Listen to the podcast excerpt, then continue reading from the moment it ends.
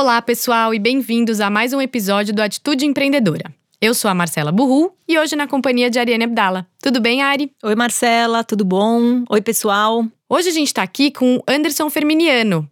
Oi, Anderson, tudo bem? Tudo bom, Marcela? Tudo bom, Ariane? Obrigado pelo convite. Tudo certo, bom ter você aqui com a gente. Já já vou explicar quem você é para quem não te conhece, mas antes disso, eu vou passar a palavra para a Ari contar um pouquinho dessa temporada, para quem está ouvindo pela primeira vez o episódio da quinta temporada do Fora da Curva 3, uma temporada especial aqui do podcast Atitude Empreendedora.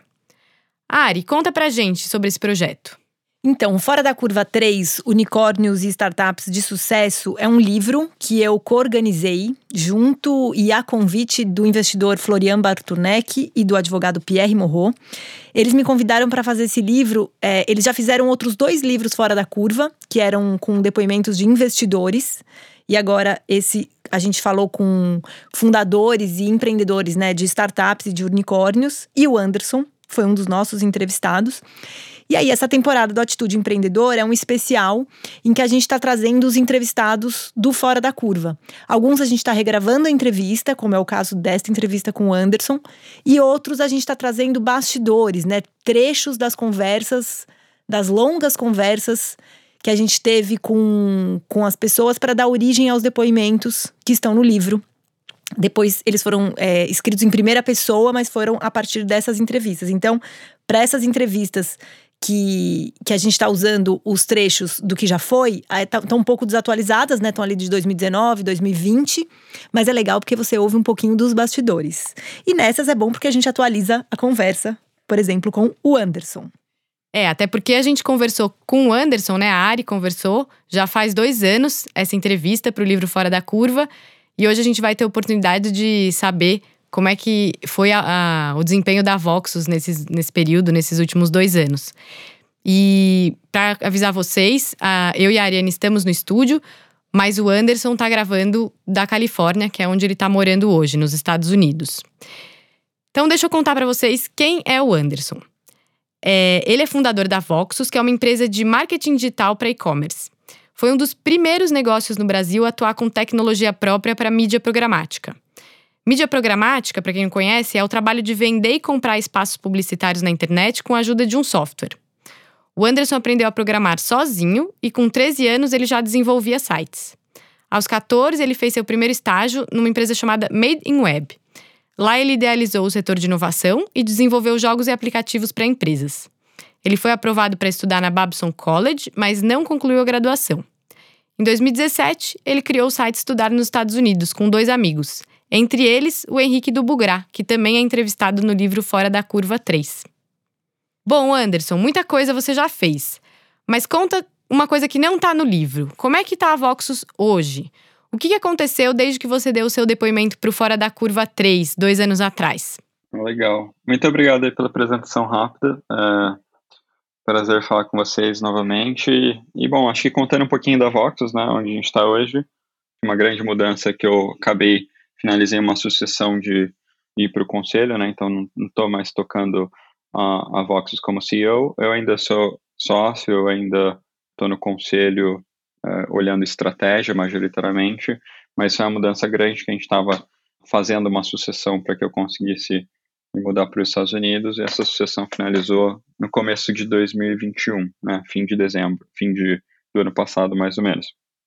E a gente promoveu Nesse processo, duas pessoas estavam na empresa já para a posição de CEO, então a gente fez uma estrutura de co-CEO e uh, meu dia a dia desde então mudou bastante.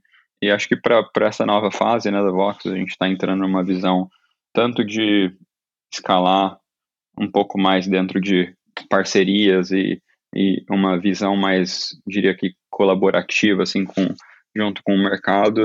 Uh, a gente está numa fase construindo uh, muitas parcerias com, com diversos, diversos players importantes no Brasil para conseguir crescer mais ainda no, no mercado de e-commerce. E do lado de produto, que eu estou mais envolvido, sinceramente, uh, a gente está olhando muito uma tese nova, que é comum nos Estados Unidos já. A gente já está no processo de lançar as primeiras versões desse, desse piloto, que é basicamente ajudando ali e-commerces, a transformar e-commerces em negócios de propaganda, né? Uma, um movimento que aconteceu nos Estados Unidos. A Amazon Ads é o maior player, talvez, do mundo nesse, nesse negócio. O Alibaba é o maior player de mídia da China. E a Amazon esse ano vai faturar 20 bilhões de dólares aqui nos Estados Unidos com, com vendendo mídia. É um negócio de super crescimento de 5, 6 anos. É, desde que a gente, desde que eu tô nesse mercado, acho que é o negócio mais incrível que eu conheci de propaganda com tecnologia. E a gente está usando um pouco, tentando trazer um pouco desse conceito para o mercado, pro mercado brasileiro e a gente acredita que a gente vai conseguir ajudar a ter um impacto bem maior no Brasil, né? E como fazer os e-commerce se tornarem empresas de publicidade? O que, que muda? Você precisa de novas habilidades? Como funciona? Bom, acho que nos últimos seis anos o que a Voxus construiu foi uma forma muito simples de permitir com que e-commerces comprem propaganda sem precisar investir muito tempo, né? Então a gente criou uma estrutura mega focada em ser simples, focada em funcionar bem, mas mais importante do que isso ser simples, a gente hoje tem um impacto limitado ao nosso ecossistema, né? Então a gente está trazendo, tentando trabalhar agora para trazer essa tecnologia para o ecossistema de outros negócios, né, e-commerces, majoritariamente. Os e-commerces, eles conhecem os seus consumidores, mas hoje a principal fonte de receita deles é ainda a venda natural de produtos, né? Mas quando você olha para negócios de propaganda, cada vez mais o, o ecossistema que conhece melhor o consumidor e tem uma relação direta com o consumidor, ele tem se tornado um player mais relevante de propaganda no mundo. Isso está acontecendo um pouco no Brasil já, mas ainda, ainda lentamente, assim. E o que a gente quer trazer é basicamente a, estrutura, a infraestrutura que a gente criou nos últimos seis anos para o nosso, do nosso ecossistema para o ecossistema de todos os e-commerces, né? Então, você é um e-commerce que conhece seu público bem, você acredita que você consegue entender bem o padrão de consumo desse consumidor, você acredita que você conseguiria exibir com esses com essas informações propagandas relevantes né, para esse consumidor, ou seja, gerar valor para a cadeia toda, para o anunciante, para o consumidor. O consumidor tem uma experiência mais legal de propaganda, uh, de compra. Então, tem muito e-commerce que se encaixa nessa, nessa, nessa matriz hoje, mas hoje não tem um foco, talvez, não tem, não tem tempo, não tem recurso para construir sua própria plataforma de propaganda. Então, a gente está fazendo um sistema que vai criar essas plataformas para os e-commerce começando esse ano, né? Quando a gente conversou pro Fora da Curva, era 2019, né? Uhum. Você ainda era o CEO e agora você está no conselho. Eu queria saber por que você tomou essa decisão e o que, que mudou na sua vida e na empresa. Uma das coisas que eu pessoalmente mais gosto de fazer empreendendo é olhar produto, né? Então acho que foi uma decisão de duas, duas variáveis. Olhar um pouco mais estratégia produto e deixar o time que manda melhor do que eu no core, escalando o core, e olhar um pouco mais para a parte estratégia de produto dentro da Voxus, né? Então acho que estar no conselho me permitiu olhar muito mais de perto esses temas, né? Por exemplo, essa tese uh, de produto é uma tese que uh, acho que o tempo que eu tive que dedicar para junto com o time para achar foi bem grande e seria um pouco difícil estando tão próximo da operação talvez fazer isso. Mas outra coisa principal também era a minha vontade, né? Desde aquele momento eu queria voltar para os Estados Unidos para basicamente aprender com empreendedores daqui, né? Então, eu acho que tinha uma vontade natural de conseguir voltar. Eu tinha fiz metade da minha faculdade aqui, né? Não acabei conclu, acabei não concluindo, mas eu tinha essa vontade de ter uma curva de aprendizado mais rápida, né? Os meus principais amigos, Henrique, tinha feito esse, essa mudança alguns anos atrás. E eu achei que fazia sentido já há alguns anos, dois, três anos. Mas eu só queria, só, eu só iria fazer esse passo uma vez que eu acreditasse que a Voxus tivesse uma estrutura boa suficiente para conseguir crescer sozinho. Então acho que o timing da sucessão foi um pouco disso. Eu senti, me senti confortável aqui, sem precisar que eu estivesse no dia a dia, sem precisar que eu estivesse no dia a dia, e ao mesmo tempo acho que a cabeça de olhar um pouco mais estratégia e ao mesmo tempo ficar mais próximo do ecossistema de tecnologia dos Estados Unidos. Né? Esse tema é muito legal, né, Anderson? Porque muitas empresas têm essa dificuldade, principalmente as jovens de alto crescimento, que precisam promover essa sucessão. Como foi para você? Foi sorte ter pessoas legais que se identificaram com a empresa e conseguiram crescer rápido? Ou você, durante esses anos, ativamente formou essas pessoas que hoje passaram a dividir a cadeira de CEO na Voxus? Eu diria que meu maior aprendizado assim, de gestão até hoje foi exatamente esse processo de sucessão, né? Ele demorou mais ou menos uns dois anos de planejamento, entre, eh, enfim, diria que ideia até finalização da execução. E eu diria que eu estava ativamente tentando pensar sobre gestão e tentando é, fazer benchmark com pessoas que tiveram feito, tinham feito isso bem sucedido. Eu acho que a principal métrica que eu tive na cabeça sobre uma, o que é uma boa sucessão era não o fato de sair da administração, mas o fato de a empresa conseguir crescer é, sem que eu estivesse na administração.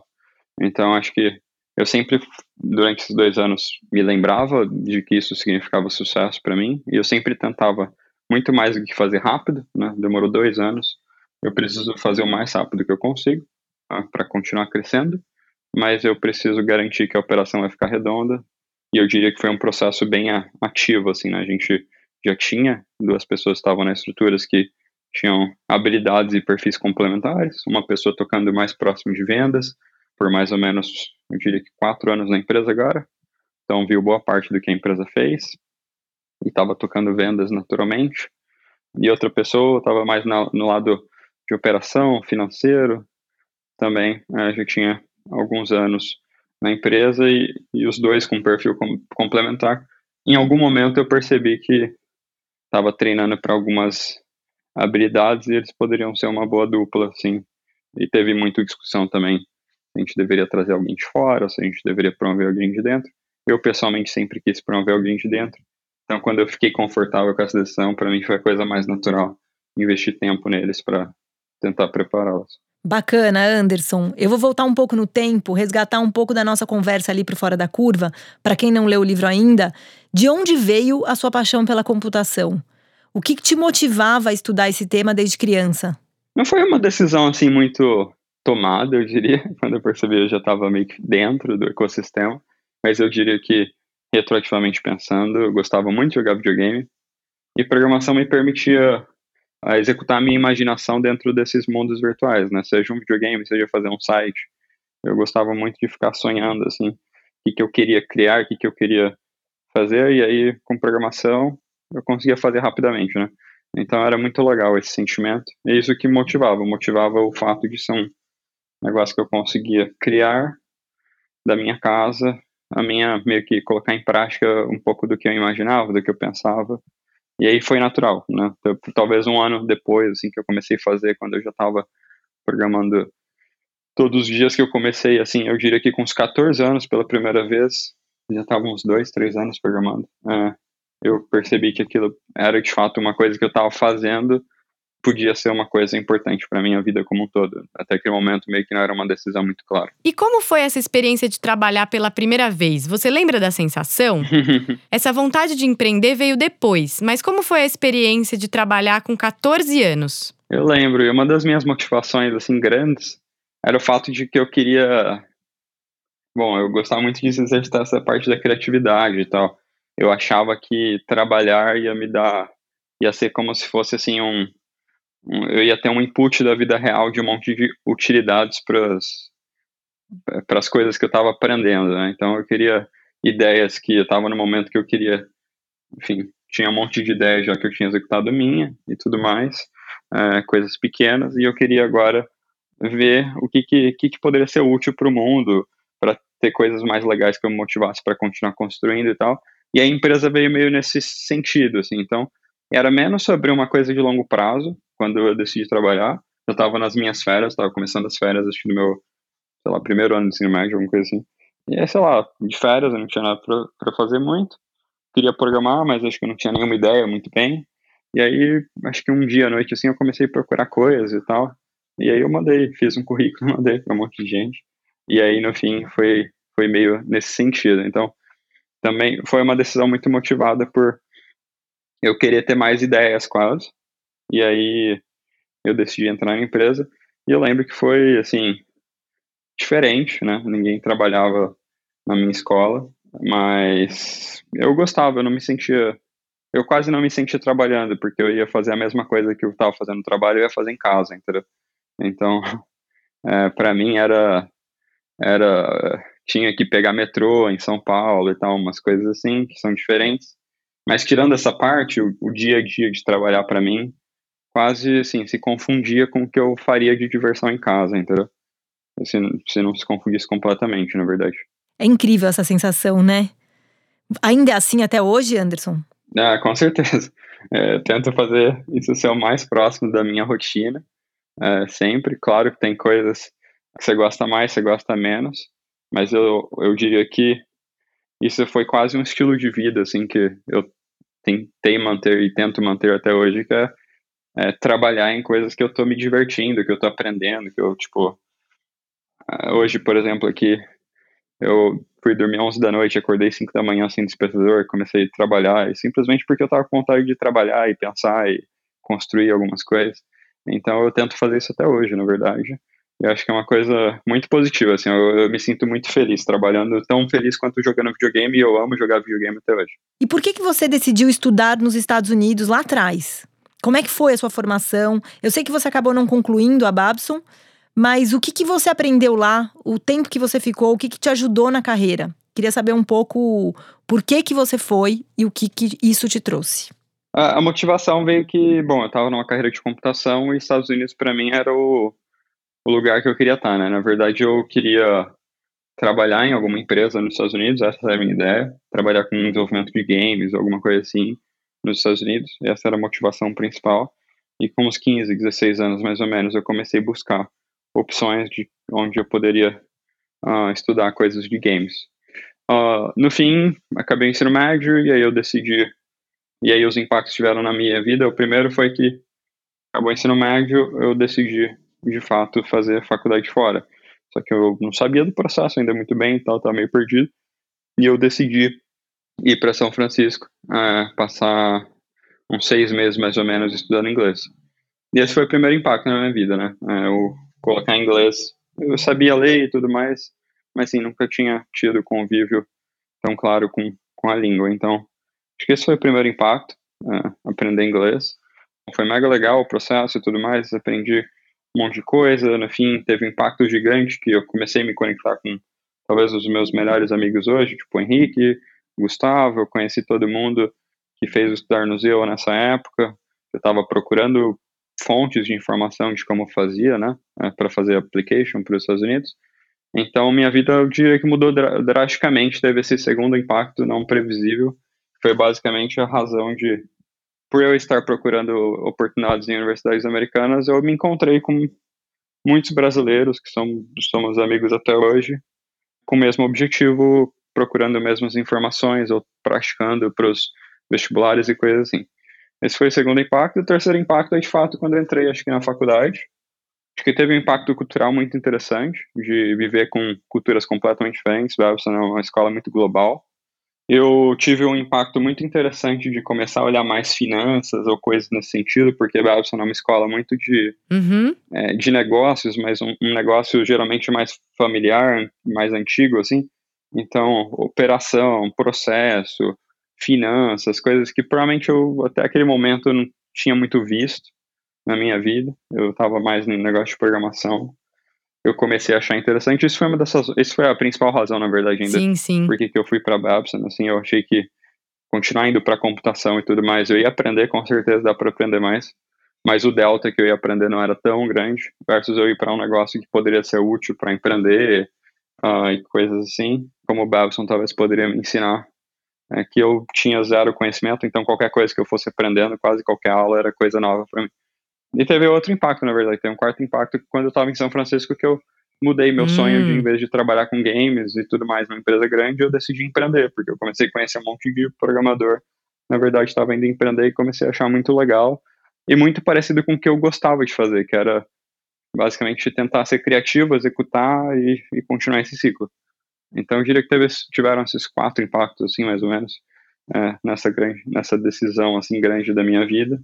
Apesar de eu não ter concluído, mudou completamente a minha vida, né, na verdade. E Anderson, o fato de você ter feito coisas tão jovem teve algum impacto na sua vida? Como você lidou com essa exposição, com essa tomada de risco, é, nessa decisão de empreender tão cedo? Ah, eu diria que eu só tive quase impacto positivo dessas decisões, na verdade. Claro que teve negativo, é, culturalmente, eu diria que eu sei menos que quase qualquer pessoa da minha idade, por exemplo, que eu foquei muito da minha vida e da minha energia, talvez, em, em eu nunca assisti alguns filmes clássicos. Uh, então, assim, tem impactos com certeza que poderiam ser considerados bem negativos, dependendo do ponto de vista, mas eu não, uhum. não, não me importo tanto, né? Uh, mas os impactos positivos acho que são bem mais óbvios para mim, uh, de quantidade de aprendizado que eu tive. Eu não acho que eu tomei tanto risco, porque eu morava com meus pais, então, na verdade, o maior risco que eu poderia estar tomando é, tipo, potencialmente ter testado alguma coisa ali no começo da, da minha carreira que eu não gostasse tanto, ou talvez ter que mudar de carreira, mas isso não é um impacto negativo, na verdade, né, assim, mais positivo até, de ter testado rápido e coisa assim, eu não tomei risco, acho que de forma geral, porque eu não tinha, não tinha contas para pagar, né, claro que uma vez que eu, ali depois com 20 anos e tudo mais, saindo da faculdade, voltando para empreender no Brasil, é um pouco mais de risco, é isso, mas eu tentei fazer de uma forma que eu ia trancando, Babson ia, ia, ia postergando sair da faculdade, eu só saí mesmo quando o Vox já estava já tava maior, né? Eu, eu parei de ir para aula, para faculdade no segundo ano, mas eu acho que eu dropei mesmo, saí da faculdade, eu, eu acho que já estava quase, me, era para eu estar tá mais ou menos no período de me formar, assim, é, ou um, seis meses, um ano antes, alguma coisa assim. Então eu tive um tempo legal, é, para testar, inclusive, isso, assim. E uma coisa que Babson, que Babson tenta ensinar, meio não, não óbvio, assim, é que uma das características que Babson mais gosta em empreendedor é empreendedor que aprende uhum. a tomar risco quando precisa, mas tenta tomar o mínimo de risco que precisa, né? Claro que você não vai deixar de fazer alguma coisa por uh, que você acha que faz sentido por causa de algum risco. Então você vai tomando risco calculado, né? Então acho que Babson também me ensinou muito disso. E, sinceramente, eu tomei pouco risco porque eu empreendi muito novo. Uh, uh, então, eu não considero que eu tomei tanto risco, versus se eu tivesse começado a empreender com talvez 40, 50 anos, ou na verdade 40, 50 talvez poderia ser menos risco também, mas talvez no meio da carreira ali, começar a empreender talvez fosse um pouco mais de risco envolvido. Qual foi a sua inspiração para criar Voxus e quais foram as maiores dificuldades que você encontrou? Eu queria que você contasse um pouco quais foram esses desafios que você teve que enfrentar no começo, principalmente. A ideia da Voxus surgiu ali de uma, uma análise, mais ou menos, que eu estava fazendo na época. Estava trabalhando ali no grupo da Rádio Mix. A gente estava olhando para oportunidades em propaganda que pudessem, poder, pudessem fazer sentido ali, né, para alavancar o negócio deles uh, como um todo, olhando parte de vídeos, TV, rádio e tudo mais. E a gente começou a perceber que talvez a gente pudesse trazer uma solução de propaganda em vídeo utilizando os ativos que eles tinham na época. Então a ideia inicial foi essa, né? E ao longo do tempo ela foi se foi se moldando até um ano depois, mais ou menos, que a gente chegou no modelo que a gente de fato uh, escalou. Né? Eu acho que um, teve muito desafio técnico, na verdade. Né? Não foi trivial uh, para mim, na época, é, lidar com tanta escala. A gente tinha muito, muitos artistas, a gente chegou a ter 30, 40 milhões de usuários por mês, em seis meses mais ou menos, vendo vídeo na plataforma. E vídeo é razoavelmente caro de hospedar e, enfim, é, pagar servidores e essas coisas. Então a gente tinha que otimizar muito para custo, para que a gente tivesse uma qualidade legal, mas ao mesmo tempo escalasse, escalasse continuar escalando a operação, né? O, o usuário com uma, uma, uma, definição boa. Então, isso foi um desafio técnico que eu lembro que, assim, os primeiros seis meses foram incrivelmente difíceis. E o segundo desafio do negócio foi basicamente comercial, né? Eu nunca tinha feito muito vendas, né? eu tinha um perfil mais técnico. E pela primeira vez eu tinha que meio que sair vendendo e tudo mais. E, e foi muito difícil esse começo. Talvez até por tanto falta de habilidade quanto falta de quase autoconfiança que eu conseguiria fazer isso. Então foi, acho que foi um ano de bastante aprendizado nesse sentido. Eu colocaria esses como os principais dois pontos. E claro que é, encontrar o produto que escalaria era, o, era uma consequência do segundo, né? Uma vez que a gente começou a entender melhor as necessidades do cliente, ficou mais óbvio para a gente o que, que tinha que fazer, e aí a gente chegou a encontrar o nosso segundo modelo, que é o modelo até hoje que existe, de ajudar e-commerce. Estamos chegando no final da nossa entrevista. Conta pra gente quais são os planos. Agora que você está no conselho, tem algum projeto que você está olhando, uma vontade, um desejo? O que, que você vislumbra para os próximos anos? Eu estou muito feliz aqui de estar nos Estados Unidos, estou muito feliz com a curva de aprendizado que eu tenho tido daqui. Formas claras, eu acho que a Voxus tem um mega potencial para a gente alcançar.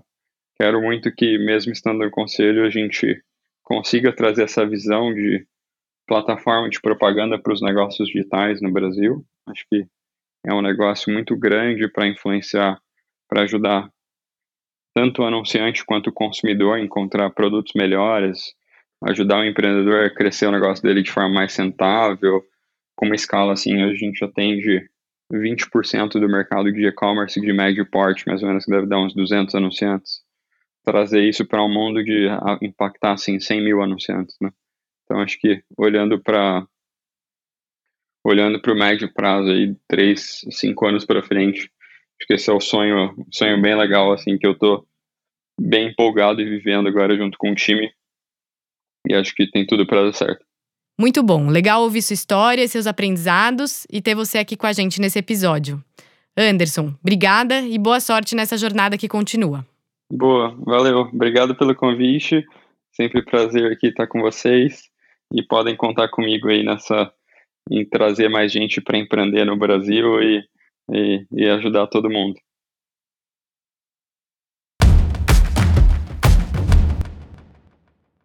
Essa foi a nossa conversa com Anderson Firminiano, fundador da Voxus. Muito legal conversar com ele, mesmo que à distância. Ari, o que, que você mais gostou dessa nova conversa, essa atualização? Qual atitude empreendedora você destacaria que não está no Fora da Curva 3? Então, para começar, eu gostei que ele começou cedo, né? Ele rapidamente, cedo na, na vida, ele achou o que ele gostava de fazer. O que me leva a outra atitude empreendedora que é a diversão no trabalho. Então ele já ele escolheu uma coisa que ele gostava, que ele se divertia, que era ali um pouco brincadeira.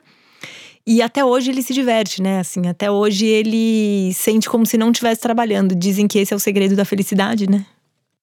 Ele transformou o hobby em trabalho e o trabalho continua sendo um hobby, né? Tipo, maravilhoso. Legal.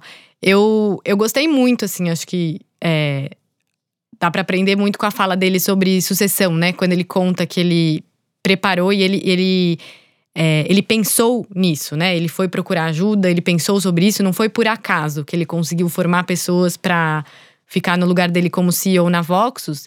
E isso é muito legal, porque às vezes o, o empreendedor, ele tem vontade de fazer outras coisas, né? Ele constrói um negócio, aí ele vai tendo mais ideias, ele quer expandir a atuação, ele quer abrir novas frentes. No caso dele, ele quis ir para os Estados Unidos, que, quis estudar outras coisas. E, e para tocar a operação, você tem que preparar alguém para ficar no seu lugar, né? Porque antes você fazia, alguém vai ter que assumir, mas mantendo a cultura da empresa, mantendo ali o, o espírito do negócio. Então, isso é muito legal para quem é empreendedor, né? Quanto Sim. mais você conseguir se multiplicar, mais braços você vai ter e mais ideias você pode executar, enfim, e criar. E sucessão é um desafio de todas as empresas, né? De todos os tamanhos, assim, é muito o sucesso do crescimento está muito nesse ponto da sucessão, então realmente é admirável. Uma outra atitude empreendedora que me chama a atenção é ele largar a faculdade. Não que necessariamente a gente devesse largar as faculdades, né? Eu mesma não larguei a faculdade. Mas eu acho legal a coragem da pessoa que entende que ou deu o timing, ou aprendeu algum, o que tinha para aprender ali, ou tem outra coisa para fazer, enfim. Ela tem a coragem também de romper com esse com o protocolo e fazer uma coisa que talvez é, muita gente vai te julgar, vai achar, nossa, você conseguiu entrar numa faculdade nos Estados Unidos e você abre mão. Então, eu admiro essa coragem. E agora vamos falar da, de algumas dicas de livro. Em todos os episódios dessa temporada, a gente está trazendo três livros que cada entrevistado indicou no Fora da Curva 3. E aí fica um gostinho, quem quiser ver mais dicas de livro, compre o Fora da Curva 3 para ver o que, que o Anderson Ferminiano indicou. Ma, quer falar pra gente quais são os três livros escolhidos pra gente contar aqui que ele sugeriu no Fora da Curva? Bom, tem um livro que é muito curioso e a cara do Anderson que chama Desenvolvendo Websites com PHP do Juliano Niederauer. Segundo o Anderson, ele leu esse livro em cinco dias e foi o que ajudou a, foi o que o ajudou a começar a programar. Então, ele, durante algum tempo, teve esse livro como, como livro de cabeceira. Então, para quem quer, quiser, como o Anderson, aprender a programar sozinho, tá aí uma dica. Outro livro que ele cita é o De Zero a Um, do Peter Thiel, que, segundo Anderson, esclareceu vários pontos em relação às startups americanas, como elas funcionam, o que, que define como boas empresas sobrevivem no longo prazo, enfim.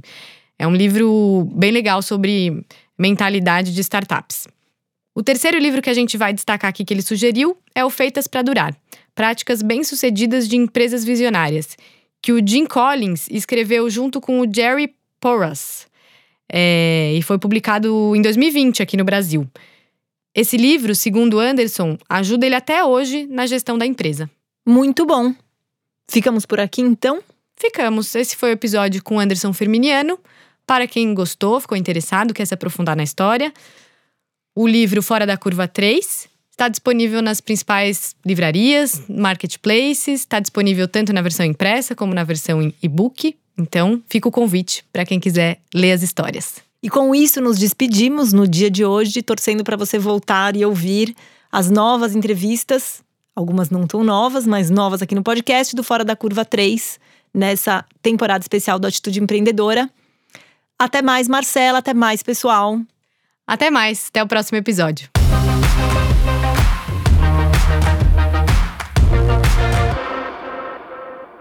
Esse podcast é uma produção de Estúdio Teses em parceria com Ateliê de Conteúdo. O episódio foi apresentado por Ariane Abdala e Marcela Burru.